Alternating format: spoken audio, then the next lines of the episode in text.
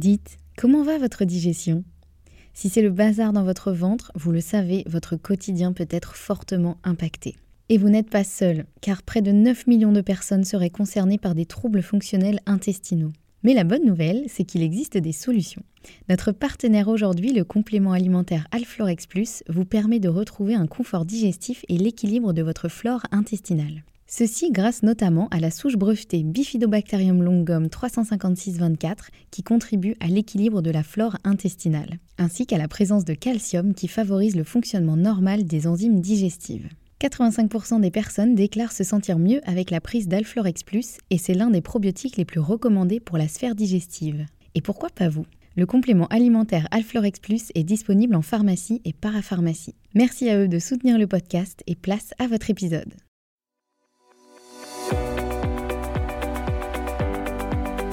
Bonjour et bienvenue dans le podcast Bien dans mon ventre. Je suis Anne-Sophie Pasquet, je suis naturopathe et formée à la micronutrition et absolument passionnée de santé naturelle. Il y a quelques années, j'avais une digestion très compliquée et j'avais constamment mal au ventre. C'est à ce moment-là que j'ai commencé à m'intéresser à la santé naturelle et à modifier mon alimentation et mon hygiène de vie et ça a complètement transformé ma digestion et ma vie au global. J'ai alors décidé de me spécialiser dans le domaine du digestif, de l'alimentation et du microbiote pour pouvoir aider les autres à retrouver un ventre serein. Et je forme aujourd'hui également les naturopathes, nutritionnistes et autres professionnels de santé à la prise en charge des troubles digestifs. Aujourd'hui dans ce podcast, je te partage mes meilleurs conseils pour que tu puisses toi aussi te sentir au top, en pleine santé et te sentir bien dans ton ventre et dans ta vie. Maintenant c'est parti pour l'épisode du jour, bonne écoute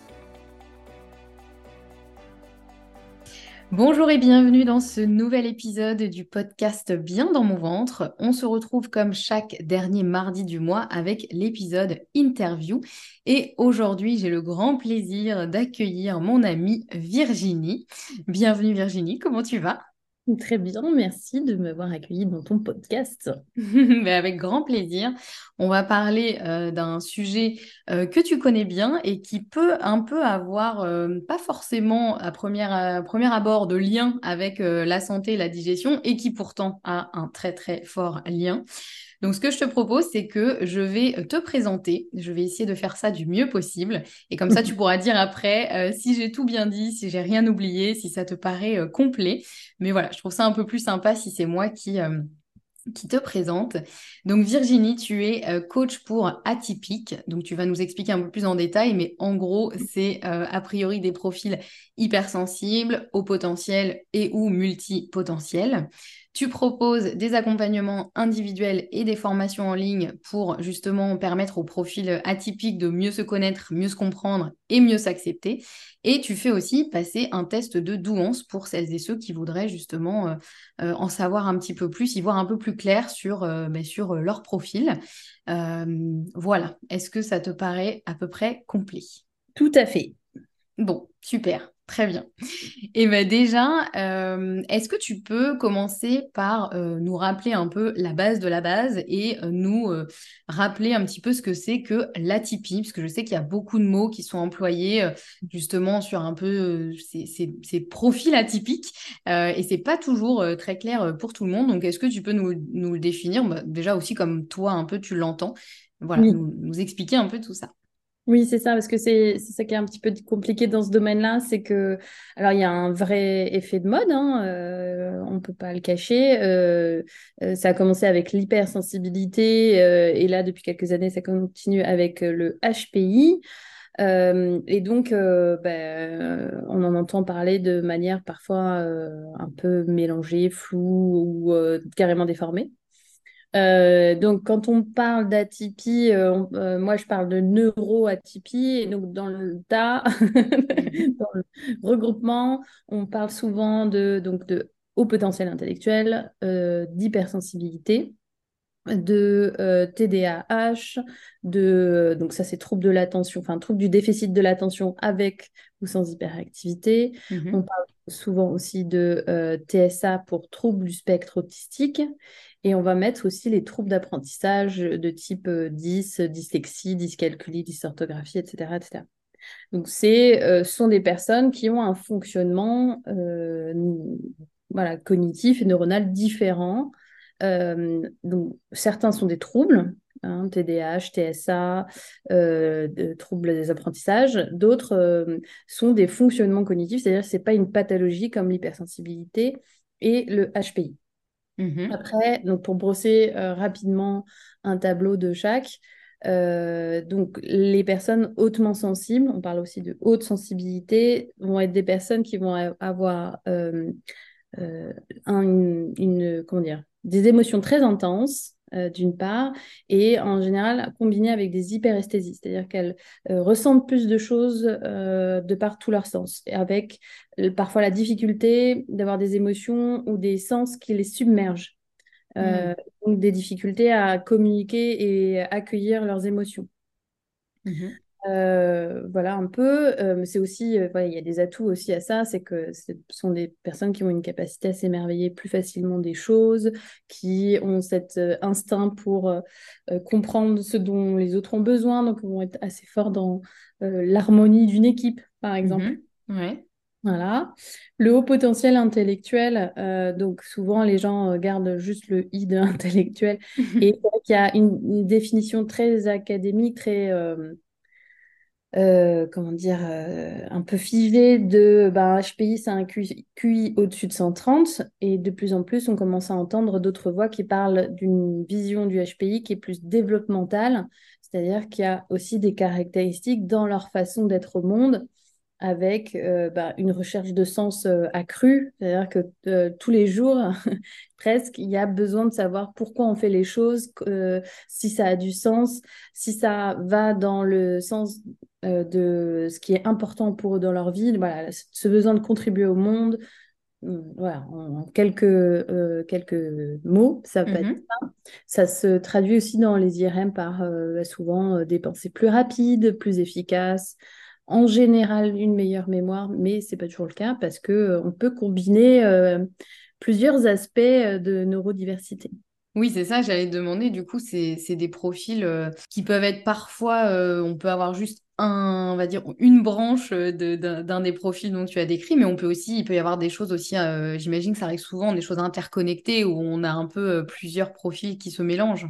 Ouais, et, c'est là où ça commence à devenir euh, plus compliqué de euh, diagnostiquer pour les troubles ou d'identifier pour euh, la haute sensibilité, le haut potentiel intellectuel, hmm, je vais y arriver, et euh, parce que certains troubles peuvent masquer par exemple le HPI ou le HPI peut euh, masquer le trouble, euh, et donc on ne va pas voir tout de suite qu'il y a par exemple un TDAH derrière une personne qui a des grandes capacités cognitives.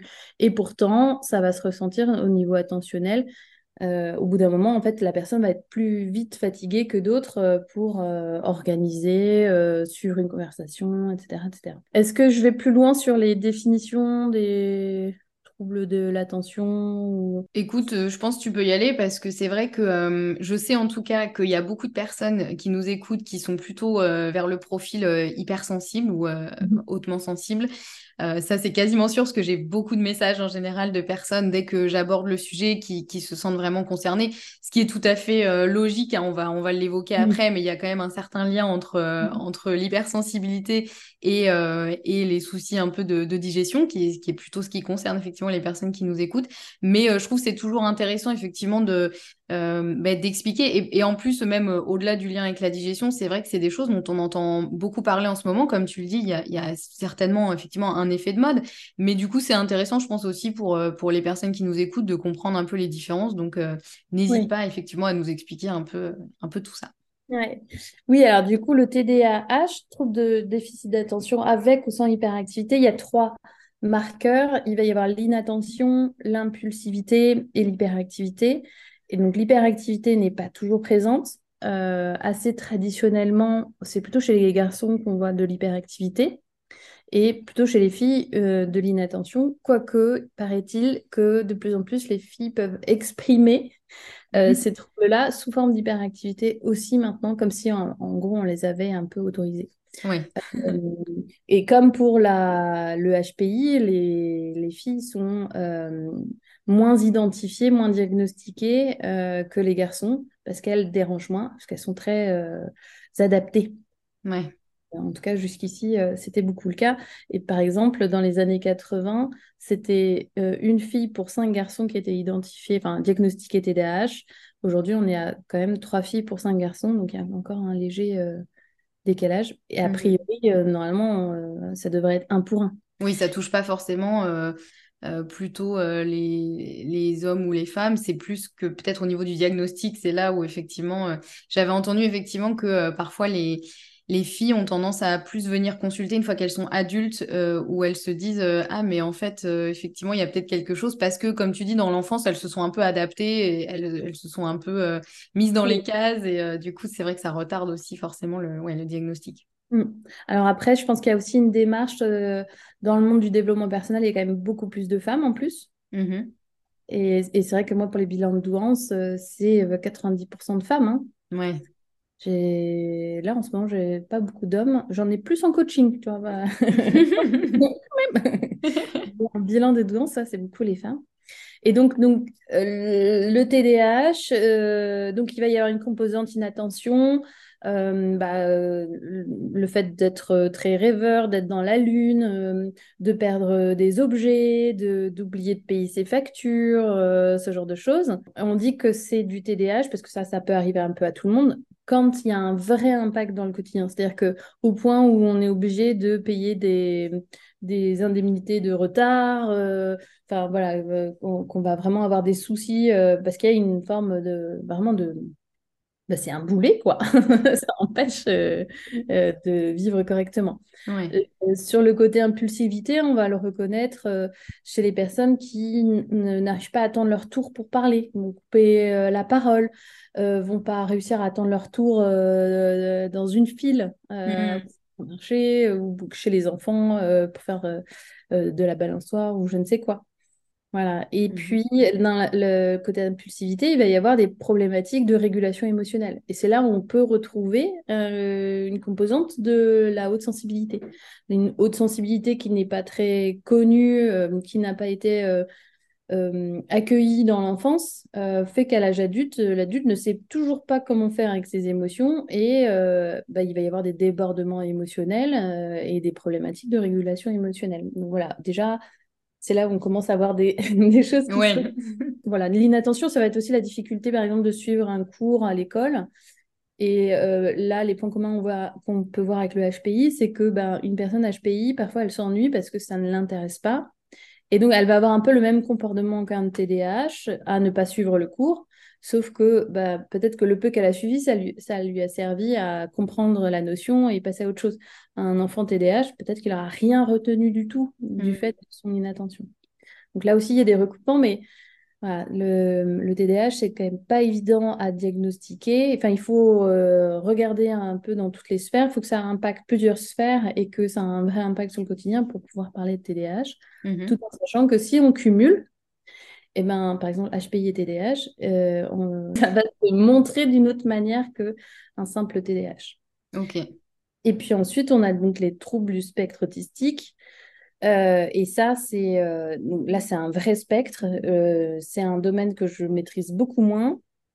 Mais on peut cumuler HPI et troubles du spectre autistique. Et donc, ça fait des gens qui sont d'apparence, comment dire, tout à fait normale, on va dire, et qui vont avoir des problématiques, euh, euh, bah, surtout au niveau de la communication, comprendre les codes sociaux, parce que c'est pas du tout, euh, enfin voilà, tout ce qui est implicite, c'est très compliqué pour eux. Mmh Donc, apprendre avec leur HPI, ils vont presque capter ça, finir par apprendre et s'adapter pour, pour y arriver. Mais en fait, c'est lié à un décodage, donc il y a aussi une fatigabilité, etc. etc.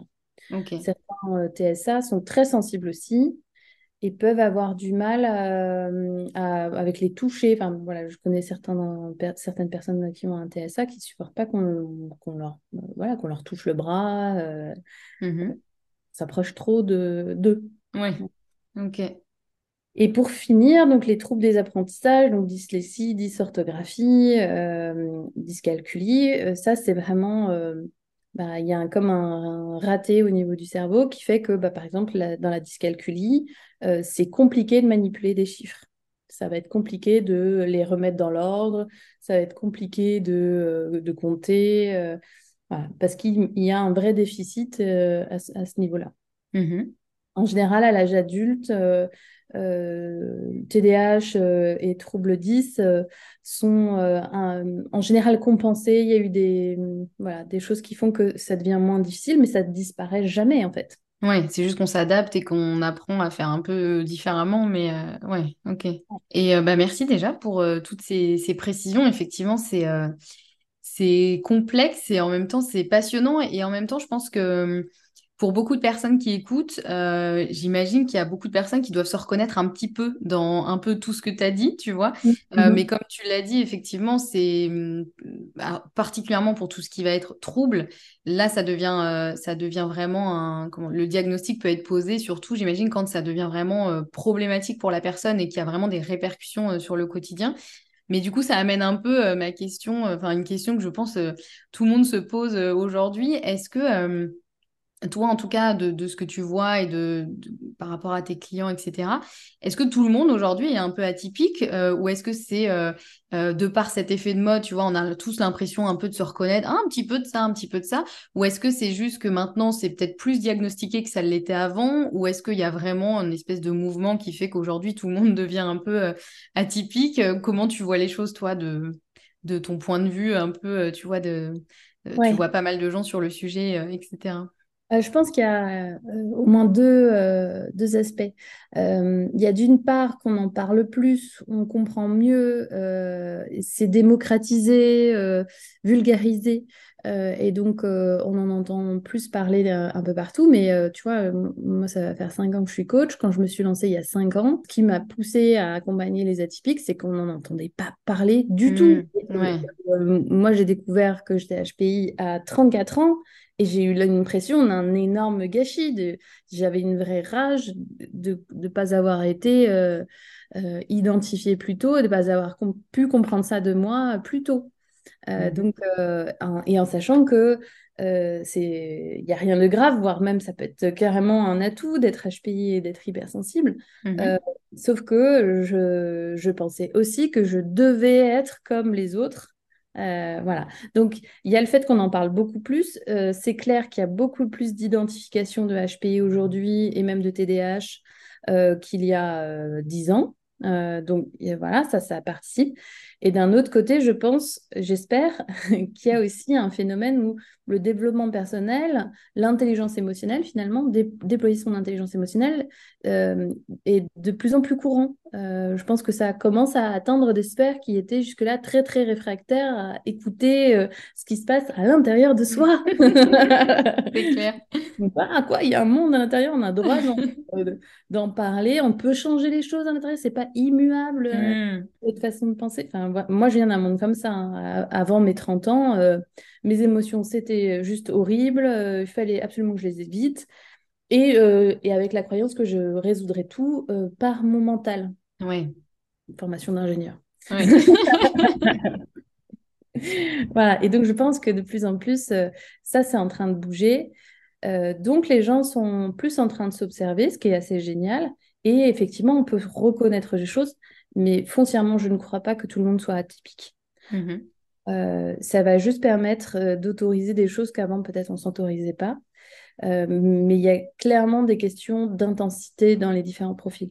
Moi aujourd'hui, c'est vraiment en partie comme ça que je sais reconnaître une personne qui est hypersensible d'une personne qui serait au potentiel intellectuel. Il y, a des, il y a clairement des points communs, mais il y a vraiment une question d'intensité euh, chez le potentiel intellectuel qui n'est pas du tout la même que chez la personne hypersensible. Oui, du coup, c'est vrai que c'est important justement de, bah, si on se reconnaît un peu dans euh, l'un ou l'autre de ces profils, de ne pas hésiter justement à se faire accompagner euh, pour euh, éventuellement poser un diagnostic s'il s'agit vraiment d'un trouble ou poser un peu des... qui ne serait pas un diagnostic du coup, mais peut-être plus des... Ouais, ouais mm. c'est ça, un peu pour surtout aider, comme tu le fais très bien, les personnes à mieux à mieux se comprendre, à mieux s'accepter et, et, du coup bah, à mieux vivre en fait. Parce que c'est vrai que souvent ça peut être vécu quand même beaucoup comme un fardeau, parce que du coup il y a ce, ce truc quand même un peu d'être différent. Euh, quel que soit le, le, profil que l'on a. Et c'est vrai que ça aide, ça aide beaucoup euh, ouais, sur ça de oui, ne pas rester euh, seul. Moi, comme je le dis souvent, euh, le but, c'est pas que tout le monde se fasse euh, tester. Ou... Alors, euh, en plus, ce que je fais passer, c'est pas vraiment un test, c'est un bilan d'exploration. Le Mhm. but, c'est pas que tout le monde ait une étiquette sur le front, mais pour les personnes qui sont en souffrance, qui se posent des questions, qui ont la sensation d'être différentes, mais sont pas sûres, moi, je le vois quasi quotidiennement, en tout cas chaque semaine avec les tests de tolerance que je, je fais. Les personnes, rien que le fait d'avoir enfin une réponse, le soulagement qu'elles ressentent. Euh, là, j'ai une cliente qui était très, très renfermée, euh, qui s'était presque isolée euh, de ne pas avoir euh, réussi à trouver un environnement qui lui soit favorable et à, son écoute. Euh, elle s'est rendue compte à combien elle s'était isolée. Et en, voilà, en trois semaines, parce que je fais le bilan, puis trois semaines après, on fait une séance de suivi, elle me dit, bah ça y est, on a décidé, on déménage. On retourne à la ville. J'étais à la campagne, on retourne à la ville. Qu'est-ce que je me sens mieux maintenant que je sais que je suis hypersensible? Qu'est-ce que je me sens mieux euh, d'être Mm. entendue comme ça et que je ne sois pas seule avec ce truc-là à porter? Parce que souvent, les, ces personnes-là, elles sentent le décalage et elles pensent qu'elles sont le problème et elles Oui. se, euh, s'autoflagellent.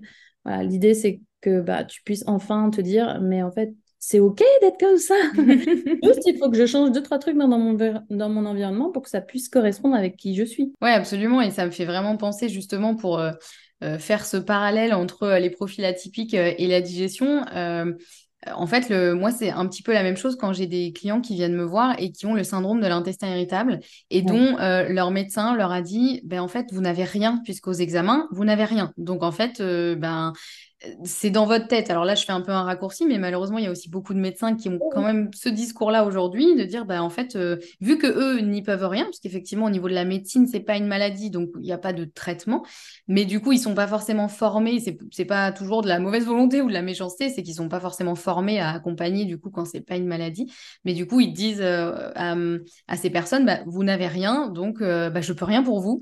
Et du coup, moi, je retrouve des personnes qui, euh, quand enfin on peut dire, bah, oui, en fait, c'est un syndrome de l'intestin irritable, donc ça veut dire que c'est pas dans ta tête, c'est pas de ta faute, et, euh, et il existe des vraies solutions. C'est ça, on peut faire quelque chose, mais vraiment, c'est le, le soulagement euh, intense parce que, euh, ben voilà, c'est un peu un un parallèle différent, mais c'est vrai que ces personnes-là, on leur dit aussi, bah en fait, vous êtes bizarre et je comprends pas pourquoi et je peux rien faire pour vous.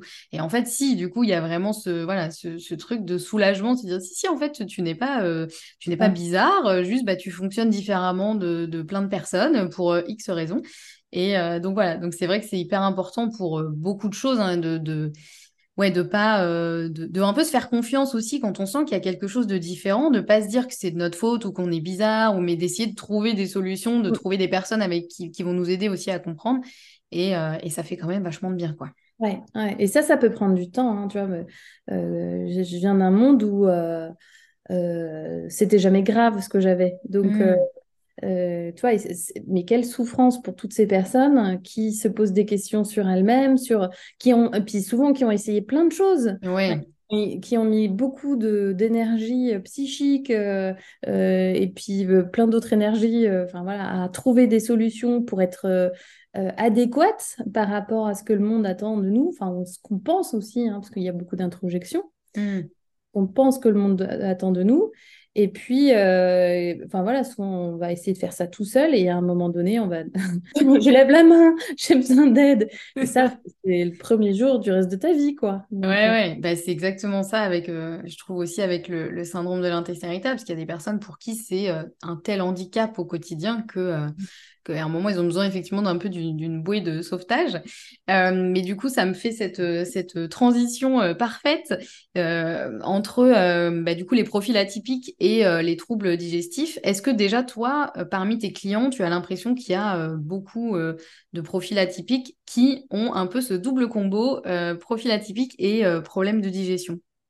Oui, c'est assez courant. Euh, je saurais pas te dire la proportion, mais euh, c'est assez courant. Et ce qui est aussi euh, assez courant, c'est le fait qu'ils somatisent. C'est-à-dire que Mm. Les émotions euh, s'expriment par le corps. Euh, voilà, je vais avoir mal à l'épaule, euh, je vais avoir les épaules complètement crispées dès que je suis un peu stressée.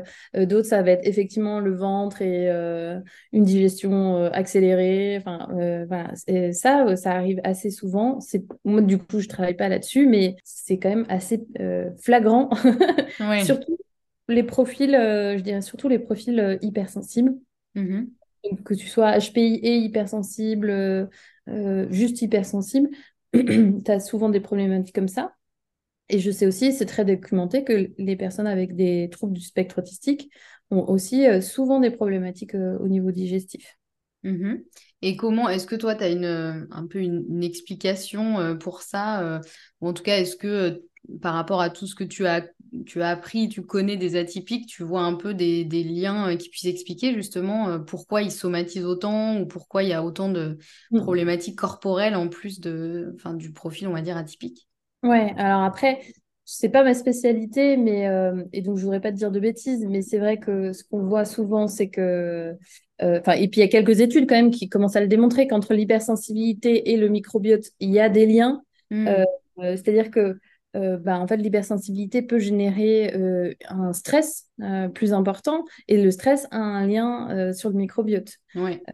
et je, je, me rappelle, on en avait parlé ensemble, notamment du livre de Gabriel Perlemutter. Mm-hmm. dans les intestins et il disait bien que le, chez les personnes hypersensibles le microbiote était spécial au point de dire que bah, tout ce que je viens de vous expliquer pour améliorer votre digestion bah, faut pas du tout faire ça pour les hypersensibles. oui, c'est vrai. Un fonctionnement euh, euh, particulier. Euh, et donc, quel est le lien entre le stress et le ventre?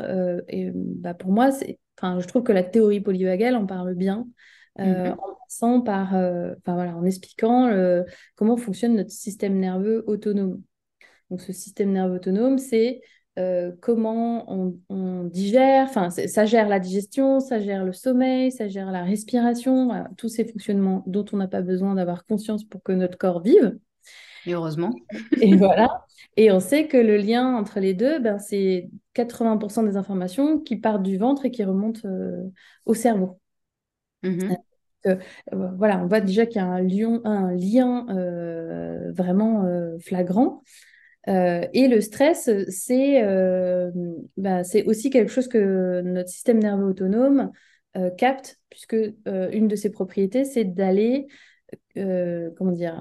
scanner en permanence l'environnement pour savoir s'il y a une source de danger ou une source de sécurité autour de nous. Et ce stress est finalement une réponse de, bah oui, il y a un danger. il va nous mettre dans un ou, l'autre des, états du système nerveux autonome. Mmh du coup, est-ce que tu peux euh, nous réexpliquer Je sais quand tu me l'avais expliqué, ça m'avait euh, fasciné euh, un peu cette théorie polyvagale et un peu les différents états justement de ce système nerveux autonome en fonction de, des réactions qu'on peut avoir face effectivement à un danger. donc cette théorie, c'est le docteur Stéphane Porges qui en est à l'origine. C'est le fruit de recherches où ils ont découvert qu'en fait, dans le nerf vague, il y avait deux branches d'où le polyvagal. Mhm. Une branche qui passe plus devant, donc la branche ventrale, et une branche qui passe plus derrière euh, la branche donc dorsale. Ce qui fait qu'avec le nerf sympathique, euh, ben, on a cette pédale d'accélération et de frein euh, dans notre corps qui nous permet bah, à tout moment de s'adapter à la situation. Donc, quand il faut courir, paf, notre nerf sympathique s'active. Euh, il met de l'énergie dans les jambes et quand on doit être au repos, ben, voilà, ça, freine et on a ce qu'on appelle l'homéostasie. Mmh euh, et, tout ça est branché donc à, une fonction du système nerveux autonome qui est la neuroception et qui, capte en permanence les signes de danger, de sécurité autour de nous. En fonction de ça, il va nous mettre dans un état différent. Et on va, euh, donc les états sont appelés euh, ventral, euh, sympathique et dorsal du nom de la branche, voilà, parce que ça active différents types d'endroits dans notre corps en fonction de, de ce qu'on ressent. Ils sont très longs, hein, c'est-à-dire le, le, ventral, il, passe devant, donc il est lié aussi aux intestins, etc., mais il remonte jusqu'au visage. Donc pour commencer, euh, comprendre l'état sympathique. L'état sympathique, c'est quand on va euh, capter qu'il y a un danger dans notre, autour de nous. c'est l'état de combat, combat ou fuite. On connaît souvent ça.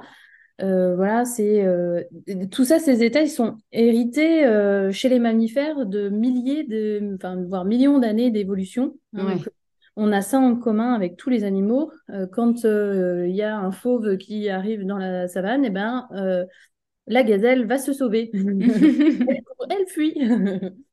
Nous, dans notre quotidien, c'est quand notre chef débarque dans le bureau, bon, on va, va pas pouvoir fuir, mais s'il commence à nous dire qu'on a fait du boulot de merde, ben, certains vont avoir le réflexe de dire mais pas du tout, de quoi tu parles, voilà, et va, bah, bah, dans, dans, une forme d'agressivité. Mm-hmm.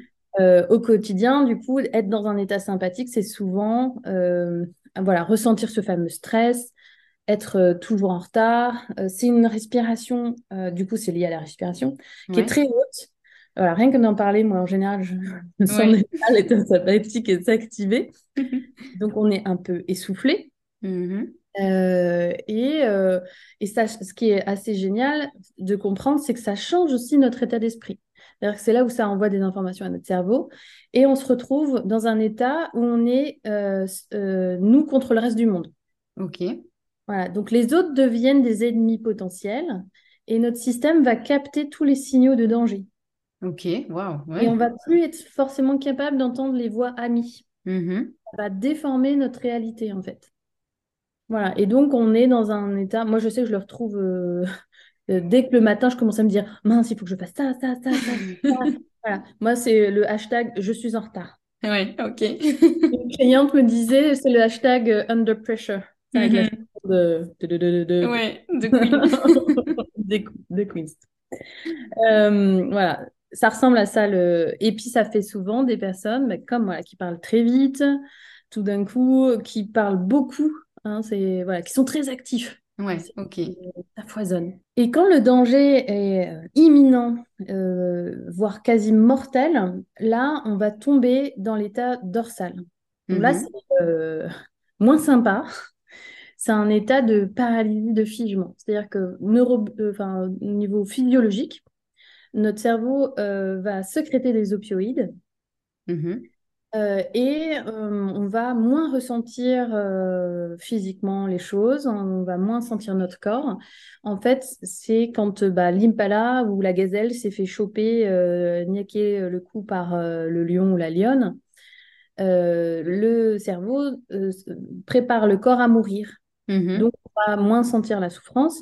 Et donc, il y a cet aspect de, paralysie dans les cas les, les, plus forts, hein, parce que c'est des niveaux, hein, il n'y a pas on n'est pas direct euh, paralysé. Heureusement. Voilà, c'est petit à petit, c'est cette impression de plus avoir aucune ressource, hein, euh, mm-hmm. euh, état d'esprit. On a l'impression d'être seul au monde. Moi, je me visualise sous la couette, comme dans une grotte. genre, à la fois, je veux plus que personne ne vienne me voir et en même temps, je me sens seule au monde. Ok. Il y a un côté désespoir, je veux voir personne, mais en même temps, je, suis toute seule au monde. Oui, c'est ça. J'ai besoin d'aide quand même. ouais, et euh, le dorsal se manifeste aussi par du coup un état de confusion. Tu n'as pas la clarté sur ce que tu es en train de vivre. Ouais. Ça devient difficile de demander de l'aide. C'est à la fois difficile d'accéder à tes propres ressources et aussi de, de sentir, de visualiser ouais, que tu as besoin d'une aide extérieure. Ok. Mhm. C'est ça qui est un peu euh, peut être un peu compliqué dans ces états-là. Ouais. Ça peut être, euh, disons qu'un état dorsal, on va dire régulé, c'est-à-dire normal avec un petit peu de ventral, on verra, je vais vous expliquer après ce que c'est le ventral, euh, c'est aussi euh, quand tu vas faire une sieste, quand tu vas dormir, voilà, ça c'est normal. Mais mm-hmm. un état dorsal dérégulé, ça va jusqu'à l'immobilisation. Et c'est là où je vais souvent retrouver des clients qui veulent changer des choses dans leur vie et qui s'en sentent complètement incapables. Bah, en hmm. fait, c'est parce que ce qu'ils vivent dans leur travail, c'est un tel danger pour leur psychisme qu'ils se retrouvent paralysés par rapport à ce qu'ils ont à faire. Mm-hmm. Au niveau de la respiration, en général, c'est une respiration qui est quasiment bloquée, qui est très très courte.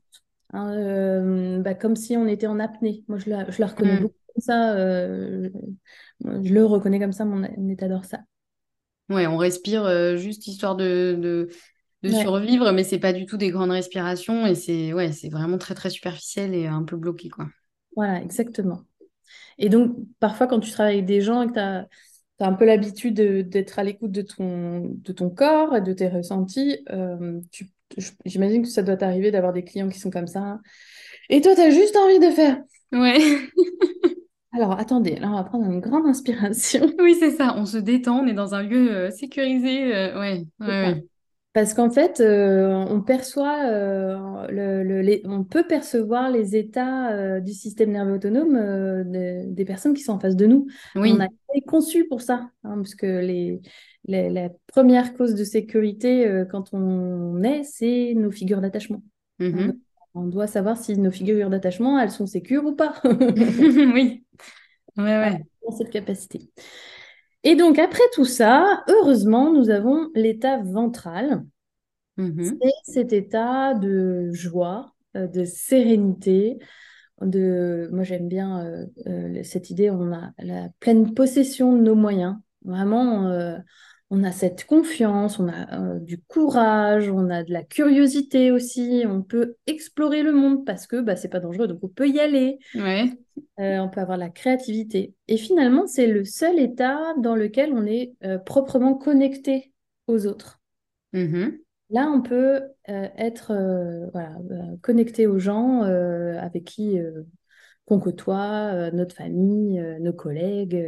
voilà. Et donc, c'est vraiment un état, euh, bah, c'est mieux d'être dans un état ventral. euh, Ça a l'air plus sympathique, ouais. voilà, quand on est thérapeute ou euh, voilà, coach pour établir ce, ce lien de sécurité et travailler avec quelqu'un. Mhm. Bien sûr, c'est aussi mieux dans la vie de tous les jours pour tout le monde d'être dans un état ventral, mais ça doit pas être l'apanage. C'est-à-dire, encore une fois, on ne cherche pas à être des moines bouddhistes, hein, euh, parce que si ces états existent, c'est bien pour se, euh, comment dire, s'ajuster en fonction de ce qu'on vit. Et Mhm. c'est là où on va avoir, euh, quand on a du sympathique avec un peu de ventral, on a du sympathique régulé, bah, ça va être les moments où on va faire du sport, c'est les moments où on va jouer avec ses enfants, on va euh, créer des trucs au travail, on va avoir des projets, enfin voilà, on va être constructif.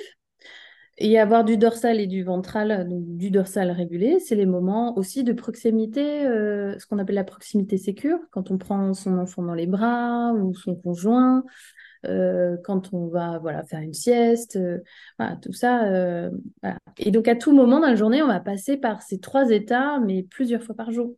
Ouais, on a besoin des trois en fait. C'est vrai que vu comme ça, on se dit le dorsal, euh, je veux surtout pas euh, y être. Mais Ouais. finalement, c'est comme pour tout, mais on, on a besoin un peu euh, des trois. Le problème, j'imagine, c'est quand, euh, quand on est en stress vraiment chronique et, et néfaste, où là, ça devient trop pesant et on a tendance à rester effectivement plutôt dans le, dans le sympathique et dans le dorsal et à être moins ou voire plus du tout dans le ventral. Donc c'est ça, il faut trouver un peu cet équilibre.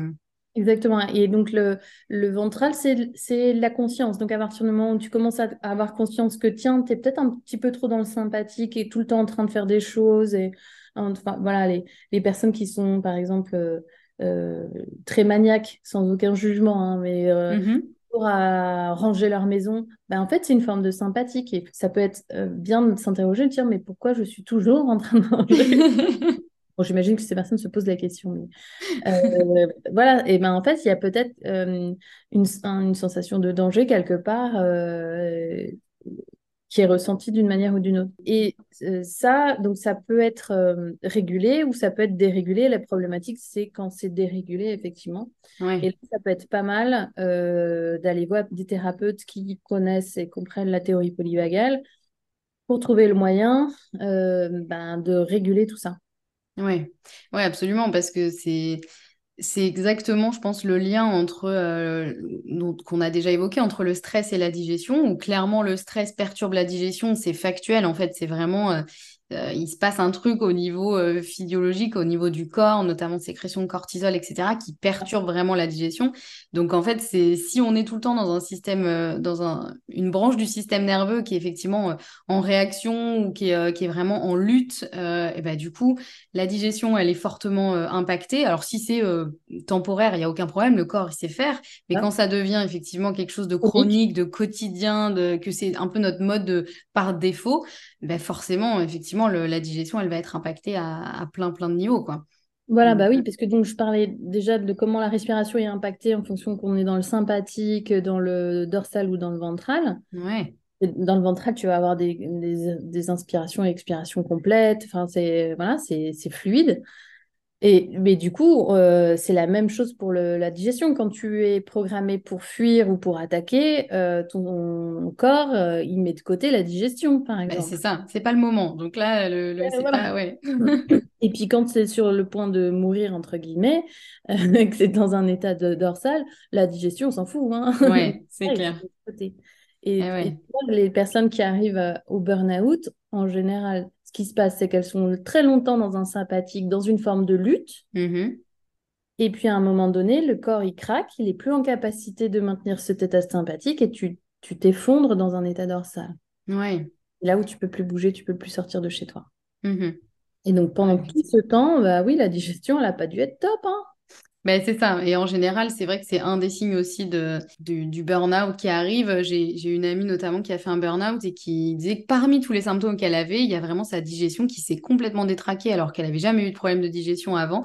Effectivement, ça, c'est un des signes qu'il y a quelque chose qui va pas. Alors, ça peut être autre chose que le stress, mais là, en l'occurrence, elle l'avait très bien identifié. C'était vraiment, euh, voilà, en général, le sommeil se détraque, la digestion se détraque. Tous les, tous les systèmes, en fait, se mettent un peu à, à, avoir des, comme des rayures sur un disque, quoi, et du coup, ça, ça fonctionne moins bien. Alors, encore une fois, si c'est temporaire et que ça redevient euh, normal, c'est OK, mais quand ça devient euh, trop, il y a un moment, euh, le corps lâche. Et est-ce que tu le vois, toi, avec, avec tes clients? Est-ce que tu as l'impression que justement, quand ils apprennent euh, grâce à ton accompagnement, euh, notamment à mieux euh, se connaître, s'accepter, comprendre comment ils fonctionnent et puis comprendre aussi ce qui leur fait du bien, ce qui est nécessaire pour eux. Est-ce que tu as l'impression que au niveau symptômes, que ce soit digestion ou autre, tu as l'impression que ça s'améliore ou est-ce que ça prend peut-être plus de temps Comment, comment tu vois les choses? Ouais, ça va être très fluctuant en, fonction des clients. J'ai des personnes qui, au début du coaching, avaient des des euh, grosses problématiques de sommeil et ça va s'améliorer euh, au fur et à mesure d'accepter euh, bah, son fonctionnement différent, ses besoins spécifiques. en général, le stress diminue, fortement. Mmh mais parfois, ça peut prendre plus de temps parce qu'il peut y avoir des causes sous-jacentes, il peut y avoir des traumas aussi qui ont une influence, enfin, qui peuvent avoir une autre influence et se manifester d'une autre manière. Enfin, voilà, c'est, ça reste quand même complexe, euh, mais globalement, euh, il y a quand même euh, des grosses différences entre le début du coaching et la fin du coaching parce que les personnes, elles prennent conscience de leur fonctionnement, elles, elles prennent la responsabilité de prendre soin de leurs besoins. Mmh donc, y a, le stress diminue, elles arrivent à faire des choix qui sont plus alignés avec qui elles sont et ce dont elles ont besoin. Et euh, clairement, ça, ça, ça, voilà, ça change les choses. C'est bénéfique, c'est clair, c'est bénéfique quoi qu'il arrive. Mais c'est vrai qu'il y a un point aussi qui est, qui est important. Bon, déjà, effectivement, c'est jamais euh, euh, les problèmes de digestion, par exemple, c'est jamais lié à un seul facteur, enfin ou, rarement, euh, sauf si vraiment, je sais pas, on a chopé un parasite ou, euh, ou que là vraiment c'est bon, c'est il y a un fait sur lequel on peut jouer et après tout se résout ou presque. Mais en général, c'est déjà c'est pas un seul facteur, mais il y a aussi le fait que ce que je répète souvent à mes clients, c'est que quand ils ont été dans cet état de stress chronique, de digestion perturbée, de, de, de symptômes divers et variés pendant des années, Mm. Effectivement, ça va pas se résoudre en une semaine ou en un mois. Et voilà, et parfois, ça peut prendre du temps parce qu'en fait, le corps, il s'est tellement habitué d'une certaine manière à fonctionner euh, dans un mode un peu déséquilibré que ben en fait euh, il va falloir aussi lui réapprendre à euh, fonctionner différemment et ça peut effectivement euh, prendre du temps et je sais que parfois c'est un peu frustrant parce que on aimerait bien hein, que nos problèmes ils soient résolus en une nuit, une semaine ou un mois grand maximum. On a rarement envie de mettre en place des choses et que ça prenne des mois, des années. Mais parfois, c'est la réalité. Et voilà, il faut comprendre que bah, ce qui s'est fait en plusieurs années, ça va pas se défaire en, en un clin d'œil. Mais ça vaut le coup quand même de, de, continuer. Et en plus, en général, on voit quand même des bénéfices au fur et à mesure. Ça se fait pas, il euh, n'y a rien et puis du jour au lendemain, tout va mieux. En général, ça évolue. Donc, ça nous motive aussi quand même. Oui, et, tu vois, ce qui, me, enfin, ce qui me vient aussi, c'est de parler de la suradaptation. Euh, les personnes qui ne sont pas au courant de leur atypie et qui essayent de la compenser, de la corriger euh, pendant des années, parfois dès l'enfance, par eux-mêmes, ce qu'on appelle par exemple le syndrome du caméléon. Voilà, mmh ils essayent de masquer euh, leurs différences, euh, ils sont donc dans une forme de suradaptation. L'adaptation, c'est normal, on a tous besoin pour vivre en communauté de s'adapter euh, aux uns et aux autres, de trouver des compromis, voilà. La problématique, c'est quand on arrive à la suradaptation, c'est-à-dire qu'on a on fait tellement d'efforts, c'est parfois complètement inconscient, hein, c'est-à-dire mmh. Euh, comme ça vient souvent de l'enfance, on ne s'aperçoit pas qu'on fait autant d'efforts. On pense que c'est comme ça qu'on est censé faire. Euh, et la suradaptation, c'est de l'état dorsal. Hmm. des fois, euh, cet état dorsal, il perdure sur, des, voilà, sur des décennies. Donc, c'est sûr que c'est pas. Enfin, et dans cet état dorsal, comme il y a aussi. bon, après, il peut y avoir comme je disais, il y a des traumas, tu peux carrément tomber dans ce qu'on appelle la dissociation, c'est-à-dire que comme euh, la source de danger, tu n'as pas réussi à t'en éloigner, à un moment donné, ton corps, pour réussir à survivre, il va couper. Mmh. Mmh. Et donc, tu vas être dissocié, tu ne vas plus être, ne plus vraiment habiter ton corps. Et moi, ce que, je, enfin, ce que je raconte régulièrement, c'est que j'habitais entre le, euh, le bas du menton et le haut de la tête, quoi. Et quand j'ai commencé à, me réassocier, euh, bah c'est là aussi où mon corps a, flambé, a commencé à m'envoyer des signaux. Euh, ça a commencé avant, c'est-à-dire que j'ai commencé à avoir euh, des problématiques bah oui, de maux de ventre, notamment au, niveau, au moment des règles.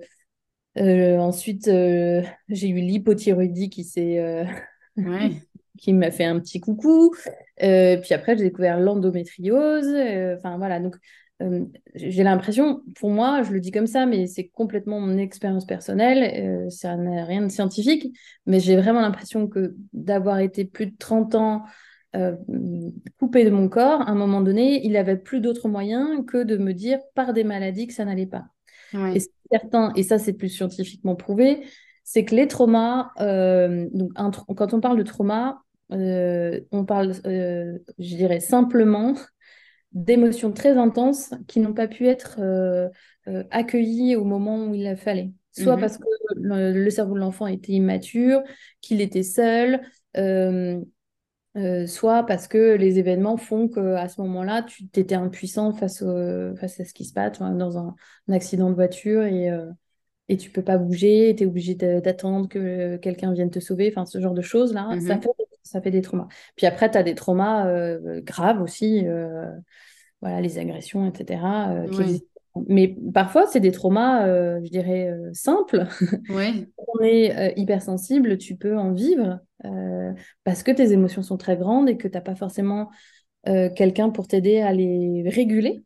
Voilà. Et les traumas, euh, marque euh, le, corps. Voilà. Euh, mm. à la fois au niveau du cerveau, il y a des choses qui se passent au niveau de l'amygdale, de l'hippocampe, etc.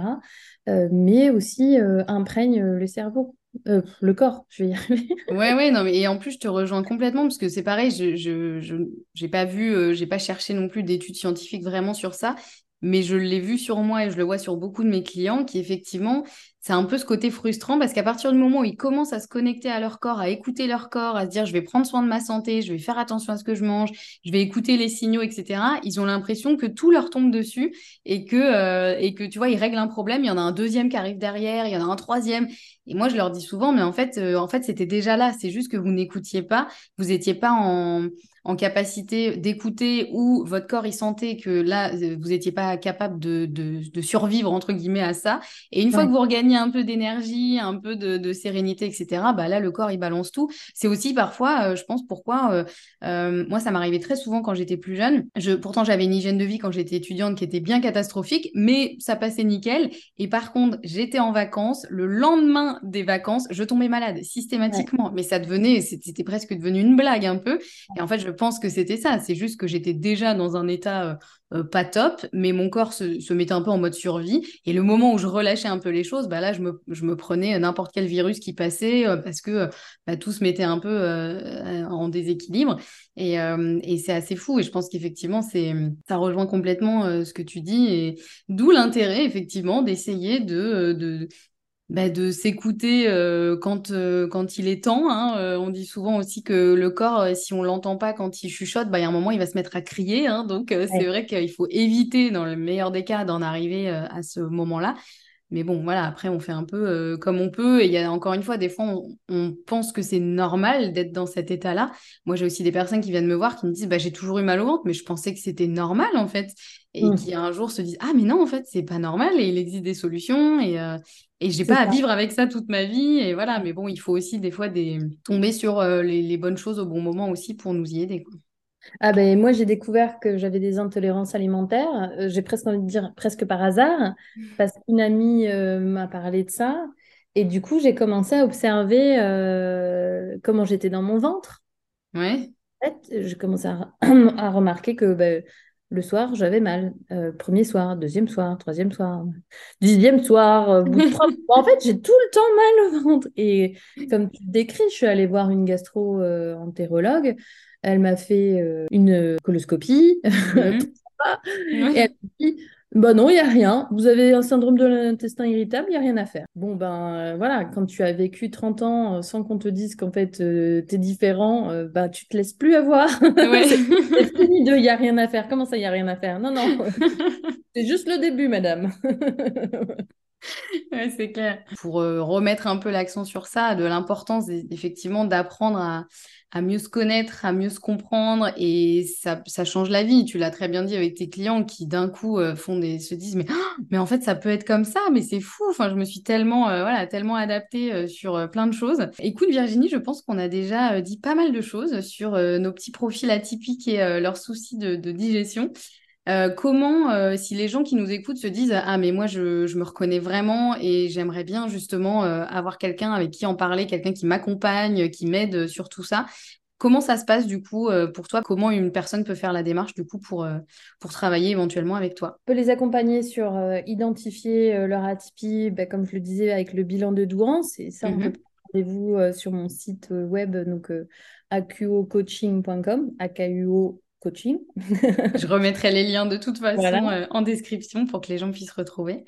Et puis après, euh, j'aide aussi pas mal les gens sur euh, à la fois mieux vivre et donc dans leur quotidien faire des changements avec des petits programmes de coaching ou des programmes plus, voilà, sur six mois, un programme que j'appelais Révolution, qui est là mmh. vraiment pour aider à faire des changements majeurs. En général, c'est des personnes qui cherchent à faire une reconversion professionnelle, euh, qui veulent trouver leur place professionnellement parce qu'ils se sentent perdus et épuisés de chercher.